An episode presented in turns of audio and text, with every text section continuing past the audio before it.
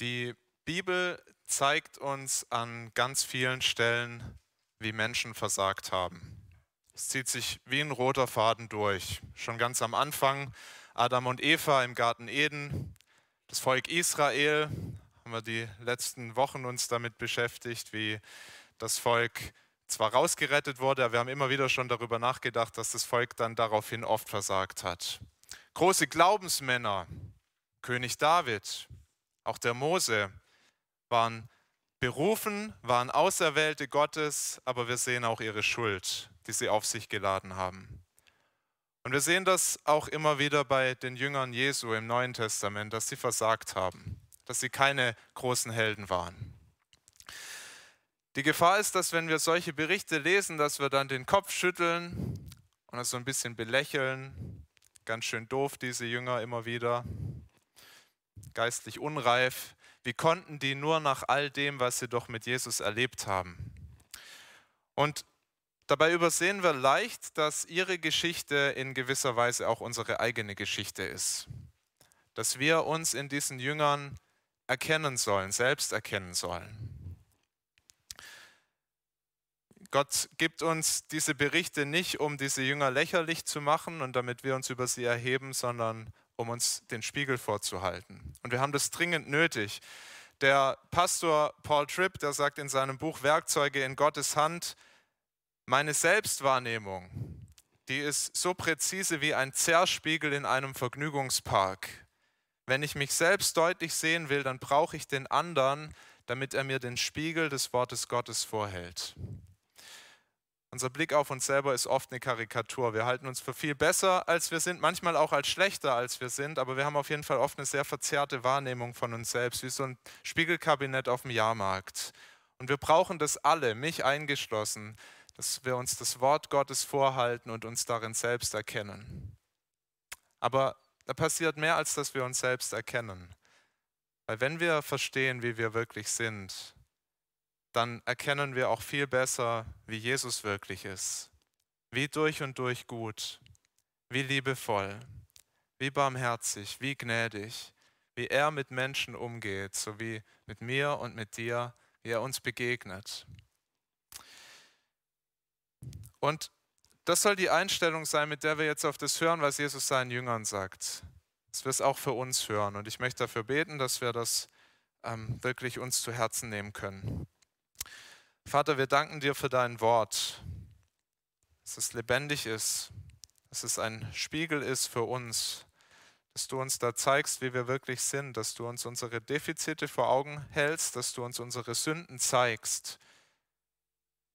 Aber Vater, danke, dass du viel mehr tust als das. Du stellst uns auch deinen Sohn Jesus Christus so deutlich vor Augen, auch in dem Text heute. Du zeigst uns, wie sehr du uns liebst uns verlorene Menschen, uns gefallene Sünder. Und wir beten, dass uns das zu Herzen geht, dass es uns bewegt, wie Jesus mit seinen Jüngern umgegangen ist damals und wie er heute mit uns umgeht. Und dass es uns verändert und dass es uns bereit macht, dich mehr zu lieben, dir mehr zu dienen, mit Worten, aber auch mit Taten. Herr, veränder du uns durch dein gutes Wort. In Jesu Namen. Amen. Ich lese uns diese Worte aus Lukas 22, gleich den ganzen Abschnitt, Verse 24 bis 38.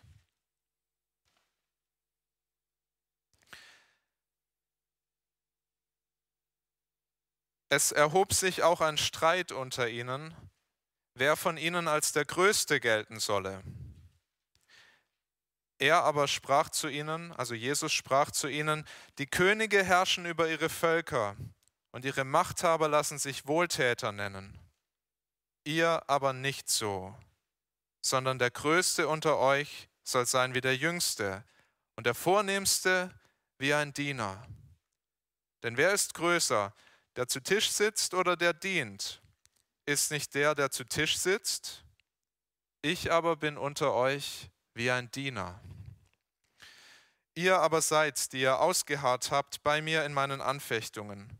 Und ich will euch das Reich zueignen, wie mir es mein Vater zugeeignet hat, dass ihr essen und trinken sollt an meinem Tisch in meinem Reich und sitzen auf Thronen und richten die zwölf Stämme Israels.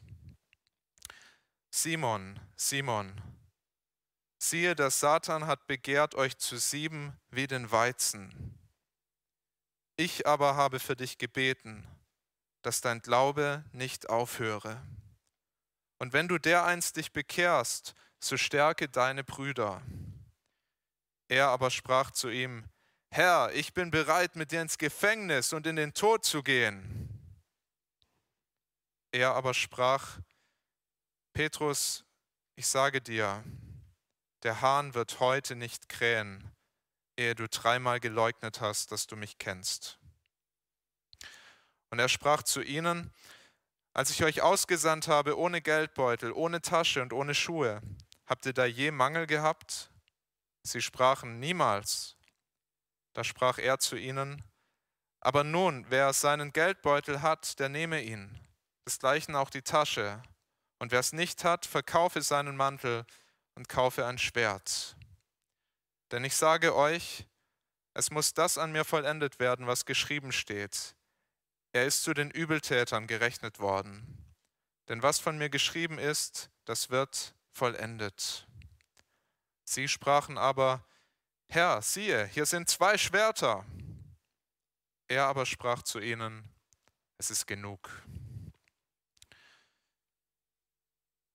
Und in zwei Punkten durch diesen Text gehen zwei Lektionen in Demut, die Jesus seinen Jüngern gibt. Zwei Lektionen, die sich leicht zusammenfassen lassen. Ihr seht die Punkte auch in der Gliederung. Größe zeigt sich im Dienen und Sicherheit finden wir nur bei Christus. Zwei einfache Lektionen, aber zwei Lektionen, die wir unser ganzes Leben lang ähm, durchbuchstabieren können, wieder und wieder und wo wir nicht auslernen. Der Abschnitt, der beginnt mit einem Konflikt lesen das in dem Vers 24. Es erhob sich auch ein Streit unter ihnen, wer von ihnen als der Größte gelten sollte. Der Streit war nicht neu. Lukas hat schon einmal von so einem Streit berichtet, auch Markus und Matthäus berichten, dass die Jünger mehrfach darum gestritten haben, wer ist eigentlich der Größte von uns.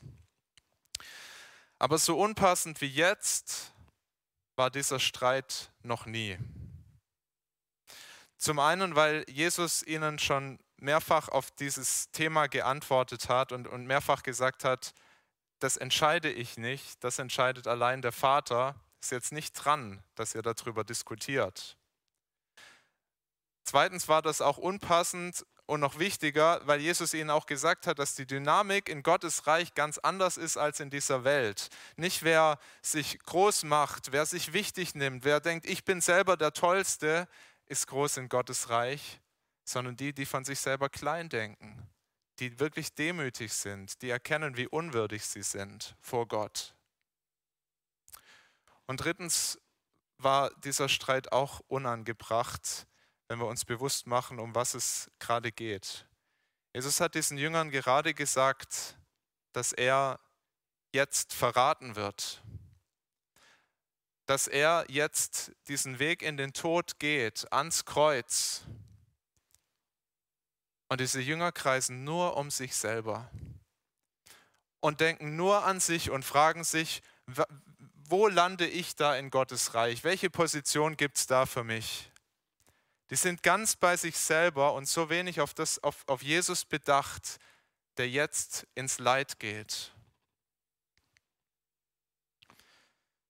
Darum geht es. Das ist kein Streit darum, dass sie sagen, mir ist es so wichtig, ganz nah an Gottes Herz zu sein. Ich möchte wirklich ganz nah bei ihm sein, sondern es geht einzig und allein darum, um dieses Vergleichen. Wer ist der Tollste? Wer ist der Wichtigste? Völlig unangebracht. Und wir sehen das und wir sagen zu Recht, das gibt es doch gar nicht. Aber denk an den Spiegel. Schau hinein, auch wenn das weh tut. Du und ich, wir sind auch in der Lage, uns so zu vergleichen.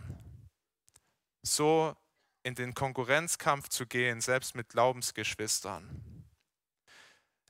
Die Frage, die die Jünger da stellen, das ist wahrscheinlich nicht die Frage, die wir uns im Alltag stellen. Das ist vielen von uns, den meisten von uns ganz weit weg. Wo sitze ich an Gottes Tafel? Das ist nicht unser Vergleichen im Alltag, aber das Vergleichen, das kennen wir sehr wohl.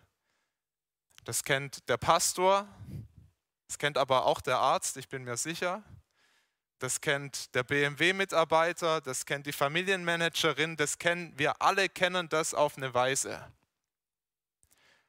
Ich mache euch ein Beispiel aus der Berufswelt. Es gibt Studien darüber, wann freuen sich Menschen über einen Bonus, der ihnen ausgezahlt wird. Und die meisten freuen sich dann, wenn sie mehr kriegen als die anderen. Und es geht so weit, dass Menschen glücklicher sind, wenn sie 500 Euro kriegen und der Kollege kriegt gar nichts, als wenn ich 1000 Euro kriege und der Kollege kriegt 2000 Euro. Es ist gut erforscht. Wann macht mich der Bonus glücklich? Und wenn du sagst, Bonus, das ist gar nicht aus meiner Lebenswelt, es steht nicht zur Debatte und um Geld mache ich mir gar nicht so große Sorgen und es ist kein Thema, dann kennst du es vielleicht aus einem anderen Bereich. Du kümmerst dich vielleicht oder du fragst dich, kümmert sich mein Leiter mehr um mich als um andere? Sind meine Kinder klüger und gebildeter als die Kinder der anderen oder braver?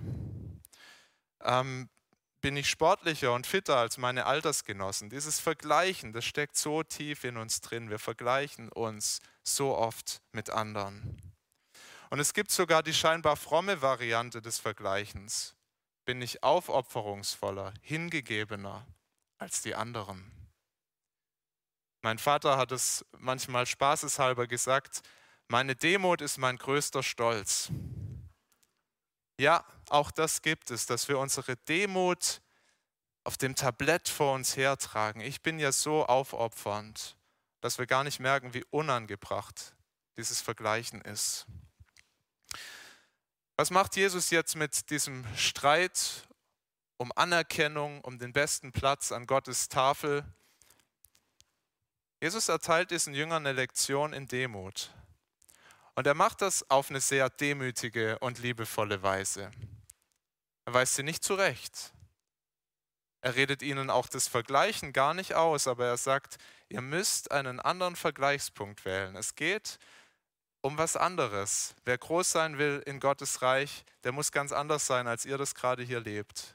Das Vergleichen, das muss in dieser Form, wie ihr das tut, aufhören. Er sagt, die Könige, die herrschen über ihre Völker und ihre Machthaber lassen sich Wohltäter nennen. Mit anderen Worten, in der Welt, das ist ganz normal, dass jemand nach Größe, nach Anerkennung strebt auf dem Thron, nimmt die Machthaber als Beispiel und sich dann dafür noch feiern lässt und sich als Wohltäter bezeichnen lässt. Jemand, der durch seine Position anderen ja so viel Gutes tut. Das ist die Dynamik der Welt. Wir wollen, die, die, wir wollen groß nach Größe streben und uns dafür auch noch feiern lassen.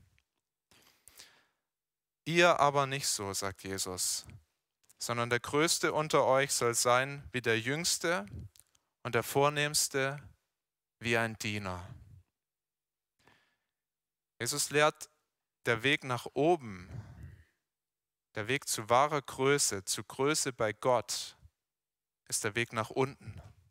Ist ein Weg der Demut müsst werden wie die Jüngsten, wie Kinder, an anderer Stelle auch schon gesagt, auf die, die wir vielleicht süß finden, aber auf die wir doch herabschauen. Die haben sich noch nicht bewiesen im Leben. Werd erst mal erwachsen.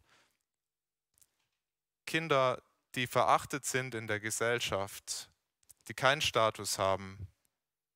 Ihr müsst demütig werden. Der Vornehmste in Gottes Reich soll sein wie ein Diener. Ein guter Diener, der erwartet nicht, dass ihm die anderen zujubeln und ihn aufs Podest heben für das, was er tut. Nein, es ist seine Berufung, es ist sein Beruf, für andere da zu sein, ihnen Gutes zu tun. Es ist ein guter Diener, wenn er alles so ausführt, wie das sein Herr von ihm verlangt. Das ist eine ganz andere Definition von Größe, die Jesus hier hat. Ganz anders, als wir das kennen. Ganz anders, als wir normalerweise über Status nachdenken. Und Jesus sagt seinen Jüngern nicht nur, macht das so, lebt so, sondern Jesus sagt, nehmt euch ein Vorbild an mir. Jesus ist selber der, der genau diese Art der Größe lebt. Vers 27. Denn wer ist größer, der zu Tisch sitzt oder der dient? Ist nicht der, der zu Tisch sitzt? Und wir wollen laut rufen, na klar, der, der am Kopf der Tafel sich bedienen lässt, ist der Größte. Und Jesus sagt über sich, Ich aber bin unter euch wie ein Diener. Ich weiß nicht, ob wir ermessen können, wie groß das ist, was Jesus hier sagt. Der ewige Sohn Gottes, der Herr des ganzen Universums, der Herr von Himmel und Erde, der allmächtige Gott, der wirklich groß ist, da gibt es keine zwei Meinungen, sagt, ich bin unter euch wie ein Diener. Ich gebe meine Größe auf und ich zeige euch meine Größe auf eine ganz andere Weise, indem ich euch diene. Und wir sehen das in den Paralleltexten, wie Jesus da nicht nur große Worte in den Mund nimmt, sondern wie das ganz praktisch wurde. Wie er bei diesem letzten Abendmahl sich niederkniet, im wörtlichen Sinn vor seinen Jüngern niederkniet und ihnen die schmutzigen Füße wäscht. Eine Arbeit macht, die sonst der geringste Diener gemacht hat, meistens auch der jüngste. Der jüngste Sklave im Haus, der hat die Füße gewaschen und Jesus macht Sklavenarbeit und kniet sich vor den Jüngern nieder. Jesus kreist in diesem Moment überhaupt nicht mit seinen Gedanken um sich und um das, was ihm bevorsteht. Er ist ganz bei seinen Jüngern. Er lehrt sie diese Lektion nicht nur mit Worten, sondern ganz praktisch, was es heißt, der Größte zu sein.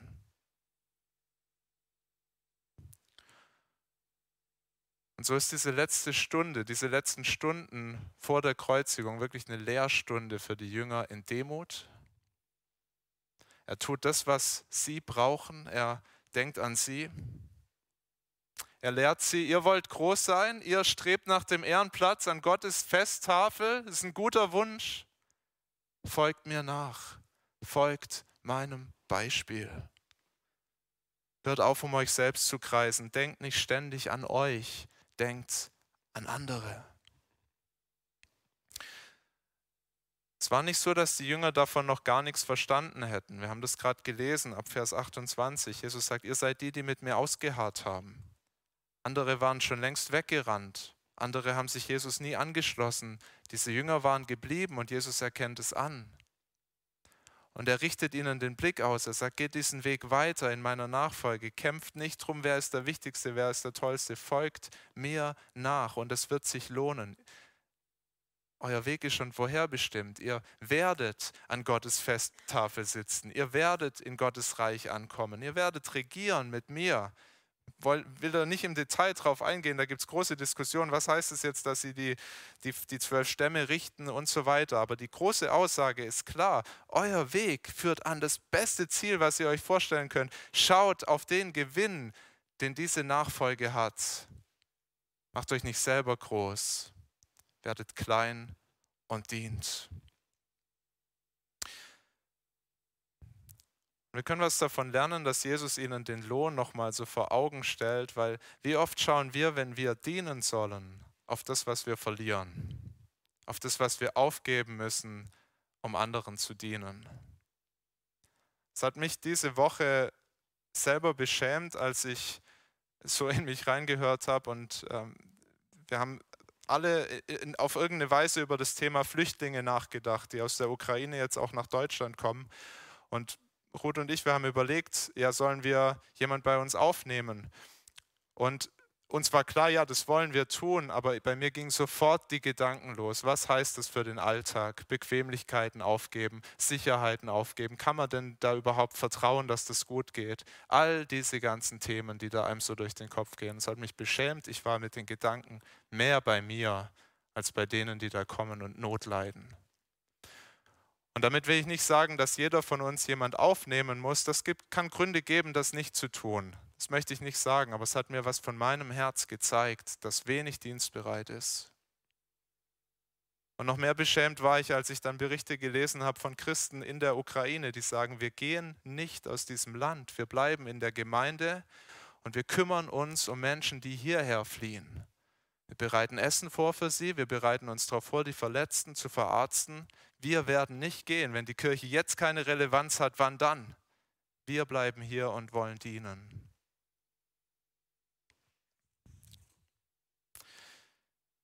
die Kraft so zu dienen, die kommt nicht aus einem schlechten Gewissen. Ein schlechtes Gewissen kann uns aufrütteln, kann uns bewusst machen, wie wenig dienstbereit wir sind, aber die eigentliche Kraft, so zu dienen, kommt aus dem Blick auf Jesus, der uns zuerst gedient hat, der sein Leben hingegeben hat. Diejenigen, die am besten dienen können, die Christen mit dem treuesten, dienendsten Herzen, die haben am besten verstanden, was Jesus für sie getan hat. Und ihr seht an dem, was ich euch erzähle, ich bin das nicht. Es sind andere, die das noch viel besser erkannt haben. Und so wie Jesus hier über das Dienen spricht, da wird uns aber auch bewusst, das ist was, worüber er sich unendlich freut, wenn wir so mit dem Herz bei anderen sind. Wenn wir die Extrameile mit jemand gehen. Wenn wir Sicherheiten und Bequemlichkeiten aufgeben, wenn wir rausgehen aus der Komfortzone. Aus Liebe zu ihm. Das ist was, worüber er sich von Herzen freut. Er freut sich, wenn du mehr an andere und weniger an dich selbst denkst. Das ist wahre Demut. Wir denken manchmal, Demut, das ist so, ich rede ständig schlecht von mir, ich bin ja so der schlimmste Mensch auf diesem Planeten. Darum geht es gar nicht. Es geht darum, dass wir überhaupt weniger über uns selber nachdenken und mehr über andere. Das ist wahre Demut. Das sehen wir bei Jesus hier, der nicht über sein Elend nachdenkt, was vor ihm liegt, sondern ganz bei seinen Jüngern ist. Echte Größe zeigt sich am Dienst für andere, sagt Jesus, und sie kommt aus der Beziehung zu ihm, der uns zuerst gedient hat. Aber genau die Beziehung, die ist immer wieder angefochten.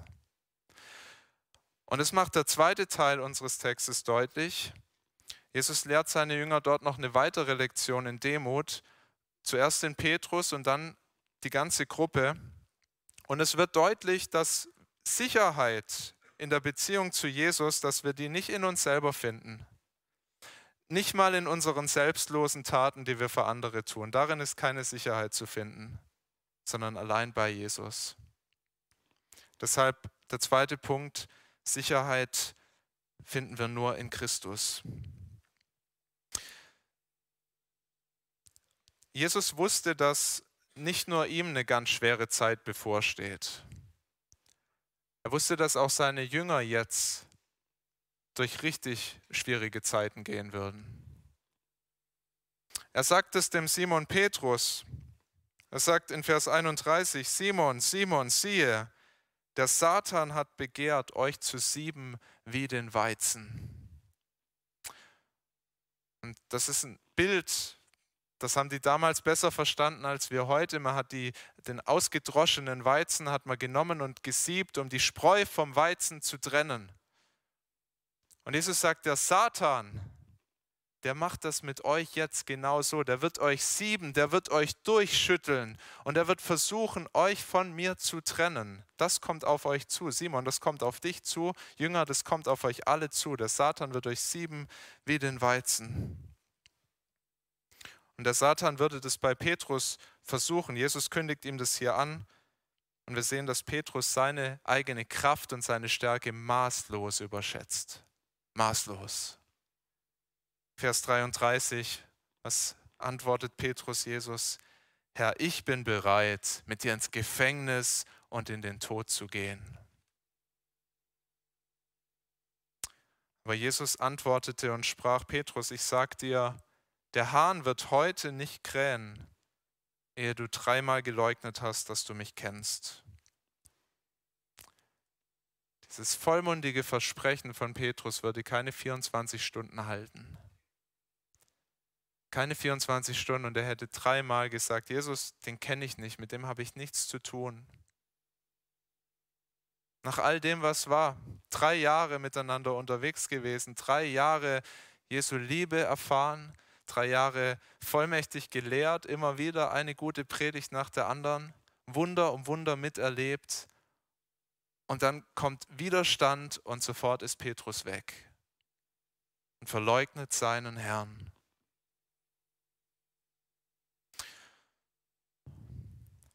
Und seine Antwort hier in Vers 33, die lässt uns erahnen, warum er so leicht abgefallen ist, weil er noch stolz war weil er viel zu viel von sich selber gehalten hat, viel zu viel auf sich selber vertraut hat. Und so ließ Gott es zu, dass er diese demütigende Erfahrung machte und Jesus verriet. Diese Ankündigung, dass der Satan sie siebt, das war aber nicht nur eine Ankündigung für den Simon Petrus, sondern für alle Jünger. Und das sehen wir noch in den Versen 35 bis 38, wo Jesus auch ihnen ankündigt, dass jetzt eine schwierige Zeit kommt, wo sie richtig durchgeschüttelt werden, wo die Umstände schwierig werden, wo die Menschen sie verfolgen, wo sie Hass und Feindschaft erleben werden.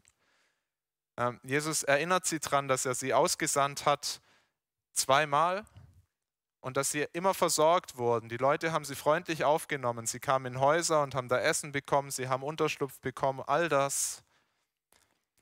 Aber Jesus sagt, die Zeitenwende in seinem Leben, die jetzt kommt, wird auch eine Zeitenwende für die Jünger. Sie werden nicht mehr freundlich aufgenommen.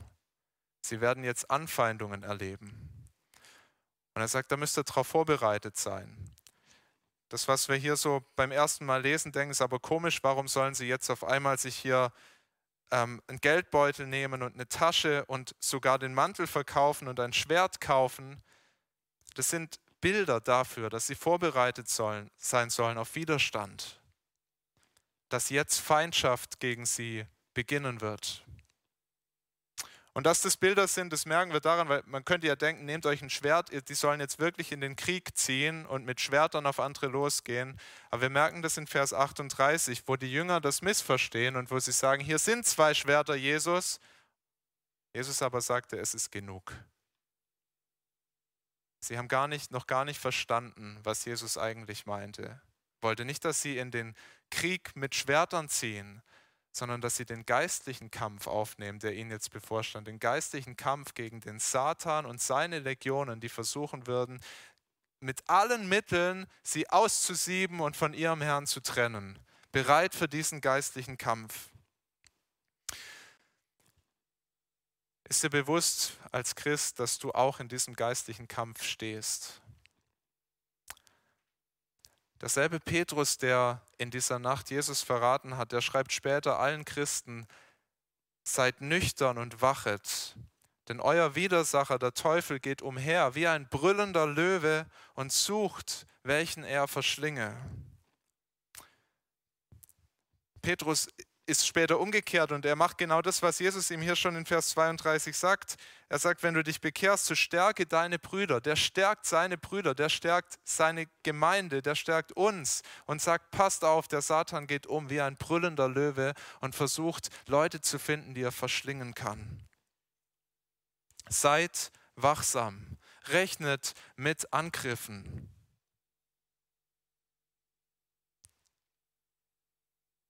Die größte Gefahr für uns ist, wenn wir damit nicht rechnen, dass wir genauso angegriffen werden wie ein Petrus, wie die Jünger, wie jeder, der mit Jesus geht. Wenn wir denken, das kann uns nicht passieren.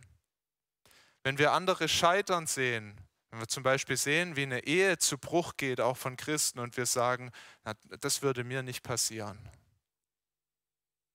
Wenn wir Menschen in die Sucht abdriften sehen und sagen, ach, das kann bei mir ja gar nicht passieren. Wenn wir einen Petrus sehen, wie er Jesus verrät und glauben, uns könnte das nicht passieren, dann sind wir in der größten Gefahr. Ich weiß, dass ich Jesus auch verraten kann. Ich kann mich erinnern an, manchen, an manche Mahlzeit, die ich zu mir genommen habe und ich habe die Hände nicht gefaltet und ich habe die Augen nicht geschlossen, einzig und allein, weil da Menschen waren, die schlecht von mir denken konnten. Ich kann mich an manche Gespräche erinnern, wo ich von Jesus hätte reden können, ja hätte reden müssen. Und ich habe es nicht getan aus Angst, aus Feigheit.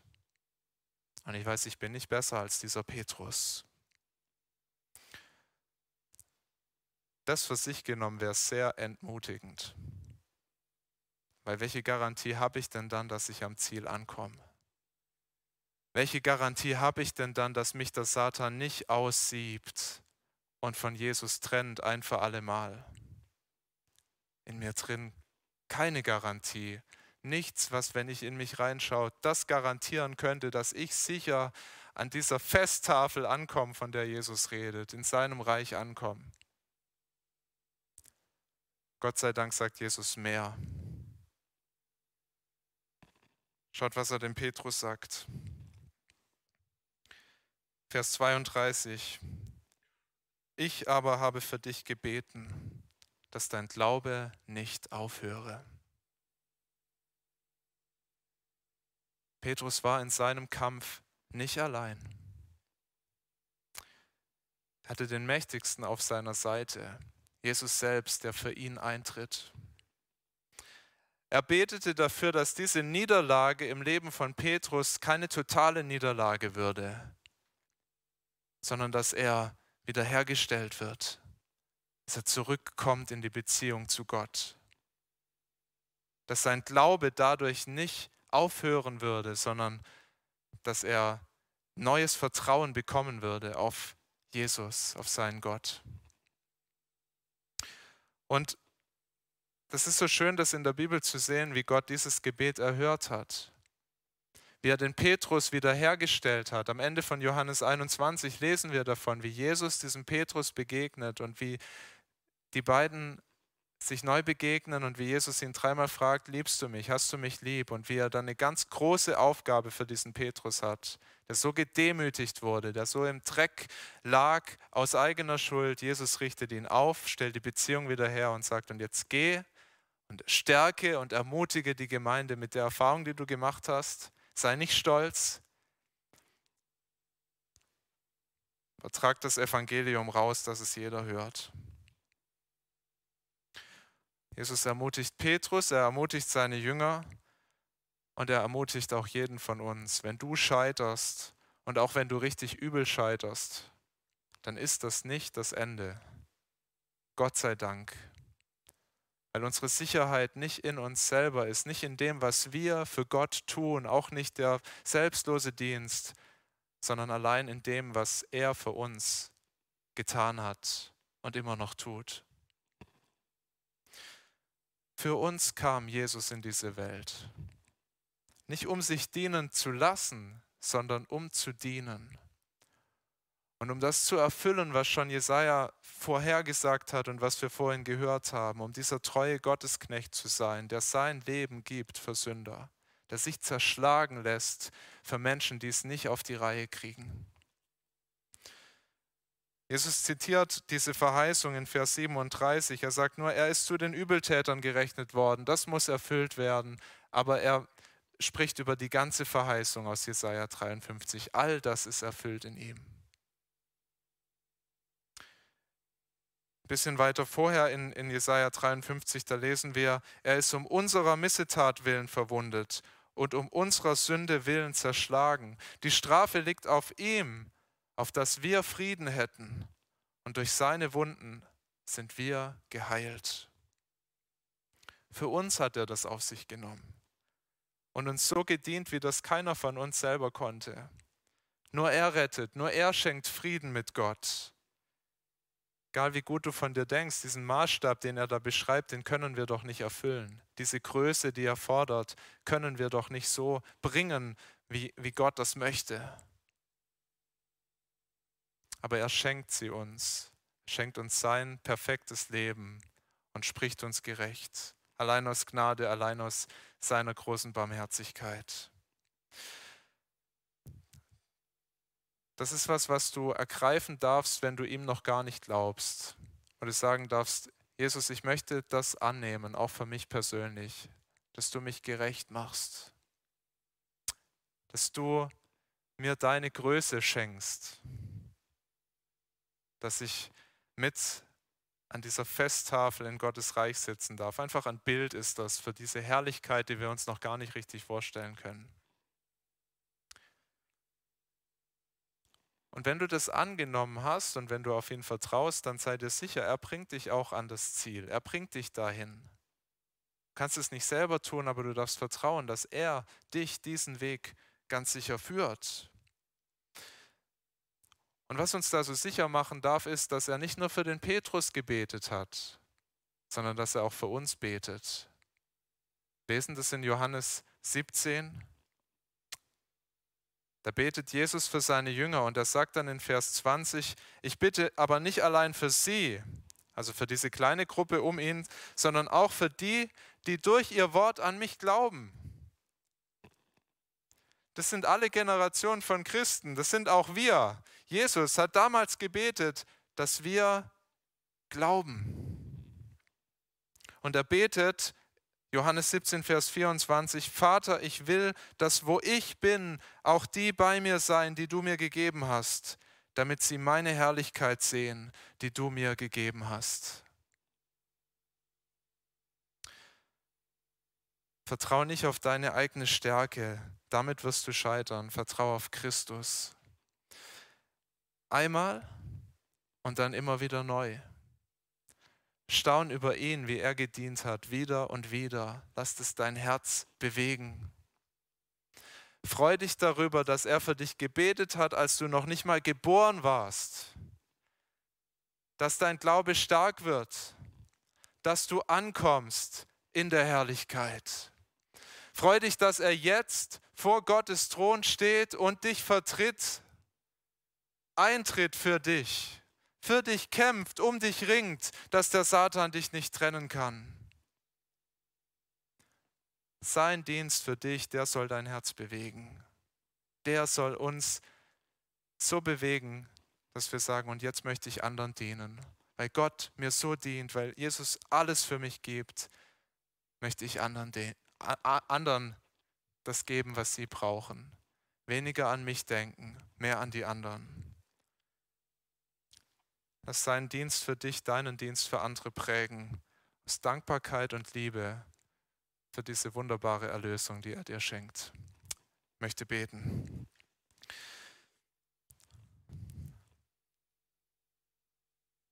Und lieber Herr Jesus, dafür wollen wir dir von ganzem Herzen danken, dass du selbst der größte Diener geworden bist, dass du deine Größe auf so eine atemberaubende Weise zeigst, dass du nicht daran festgehalten hast an der Herrlichkeit beim Vater, dass du nicht auf dem Thron geblieben bist, was du verdient gehabt hättest, oder dass du ganz klein geworden bist, dass du dich sogar hast verachten lassen, dass du dich hast schlagen und bespucken lassen, dass du dich ans Kreuz hast schlagen lassen, nicht für dich, sondern für uns, um unsere Schuld zu tragen, um uns zu erlösen. Und du weißt, wie wenig uns das manchmal wirklich bewegt, wie selbstverständlich wir das nehmen können. Wir beten, dass du dich erbarmst über uns und dass wir ganz neu froh darüber werden, dass es unsere oft harten Herzen weich macht für unsere Mitmenschen, dass es uns den Blick weglenkt von uns selbst auf dich und auch auf unsere Nächsten dass es uns dienstbereit macht. Wollen dir danken für das Zeugnis der Christen in der Ukraine, die dort bleiben in dieser schweren Zeit. Wir wollen für sie beten, dass du sie stärkst und beschützt und dass du durch ihr Zeugnis viele erreichst und dass Menschen darüber in Staunen kommen über dich und dass ihr Zeugnis dazu führt, dass noch viele zum Glauben finden an dich, Jesus. So beten wir um deinen Segen für uns und dass du uns zeigst, was Dienstbereitschaft in dieser Zeit für uns ganz persönlich bedeutet und wie wir in diesen Tagen für andere da sein können. Herr, segne und bewahre du uns. In Jesu Namen. Amen.